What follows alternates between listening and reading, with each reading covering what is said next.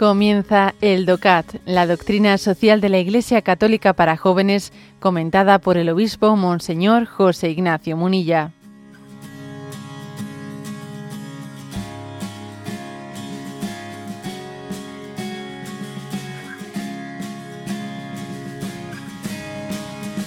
Punto 208. Y dice, ¿cómo reinó Jesús?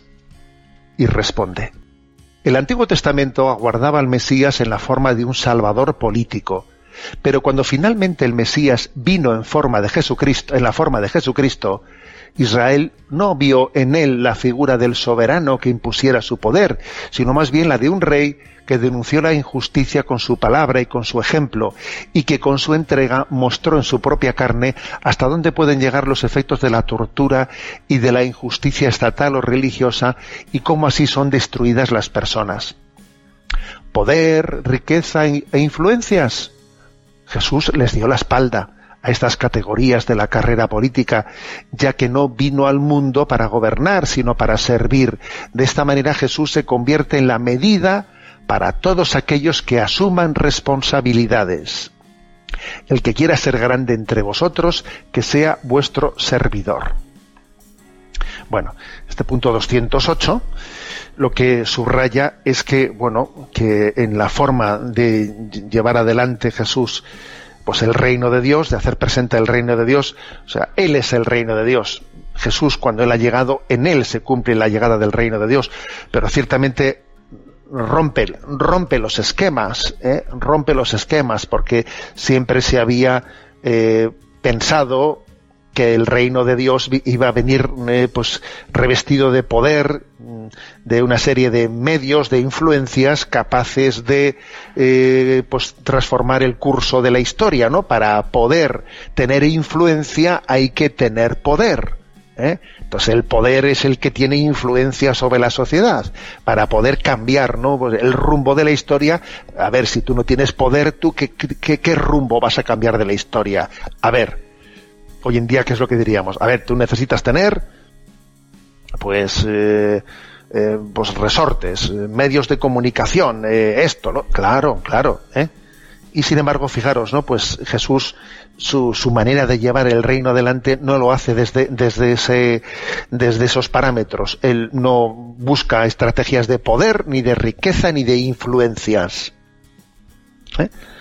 Él eh, sencillamente entiende que él ha venido a servir y que es ese ponerse al servicio de los demás es en ello se, se encuentra pues una, una, lógica, ¿no? Que es la lógica del amor, la dinámica del amor, que es capaz de transformar al mundo. Parece de tontos, parece de tontos, ¿no? Pensar que así se pueda cambiar el mundo en el uno a uno, uno a uno, ¿no? Parece, ¿cómo se puede cambiar el mundo así? Cuando a la Madre Teresa de Calcuta le preguntaban, ¿y usted cómo ha conseguido, eh, pues, eh, hacer esta obra, ¿no? Esta obra en todo el mundo de acoger a decenas de miles de personas. Pues ella respondía, pues uno a uno, uno a uno. ¿Esto cómo funciona? Pues funciona así, uno a uno, ¿no? Que es el ponte a servir, ¿no? Eh, y entonces el servicio, el servicio es, en el fondo es contagioso. ¿Por qué? Porque el amor es contagioso. Si el servicio nace del amor, es contagioso. ¿eh? Ahora, también me ha, me ha, llamado la atención en el que en el DOCAT, junto a este punto 208, haya puesto una cita de C.S. Lewis que me parece buenísima y muy apropiada que esta cita acompañe a este punto 208. ¿Por qué? Porque este punto 208 eh, también tiene un riesgo, ¿no? El riesgo de valorarle, valorar la figura de Jesús, pues eh, desde una perspectiva horizontalista, ¿no? Pues eso, Jesús, como, a veces se hace, ¿no? Desde determinada eh, pues manipulación, manipulación del Evangelio desde una perspectiva meramente sociológica política. Bueno, pues Jesús eh, fue pues un liberador que que chocó con los poderosos de su tiempo eh, y entonces él proclama eh, pues, eh, pues la, lucha frente frente a los poderosos o sea una lectura meramente política, ¿no? Bueno, por eso me parece muy interesante que junto a este, a este punto 208 el DOCAT ponga la siguiente cita de C.S. Lewis, que me parece una joya. Os la voy a leer. O ese hombre era y es hijo de Dios, o era un loco, o algo mucho peor. Podéis hacerle callar por necio, podéis escupirle y matarle como si fuese un demonio, o podéis caer a sus pies y llamarlo Dios y Señor. Pero no salgamos ahora con insensateces paternalistas acerca de que fue un gran maestro moral. Él no nos dejó abierta esa posibilidad, no quiso hacerlo. Me parece interesantísima esta cita. ¿Por qué? Porque existe también la tendencia a hacer de Jesús meramente un maestro moral. No salgáis, dice ahora, con la insensatez paternalista acerca de que Jesús fue un gran maestro moral o un mero ¿eh?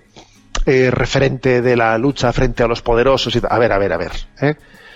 O sea, que Jesús, claro que también nos, nos, da, grandes enseñanzas morales de cómo, de cómo proceder ante esos falsos valores, pero ante Jesús, ante Jesús tenemos que tomar la opción, ¿no?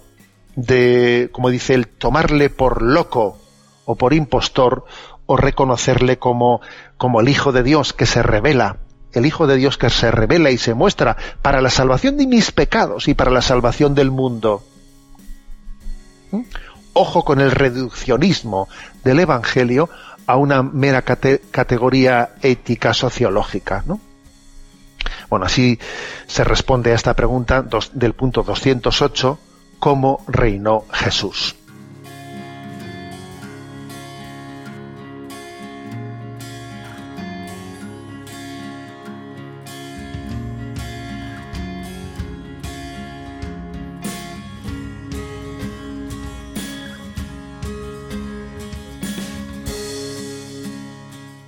Has escuchado el DOCAT, la doctrina social de la Iglesia Católica para jóvenes, comentada por el obispo Monseñor José Ignacio Munilla.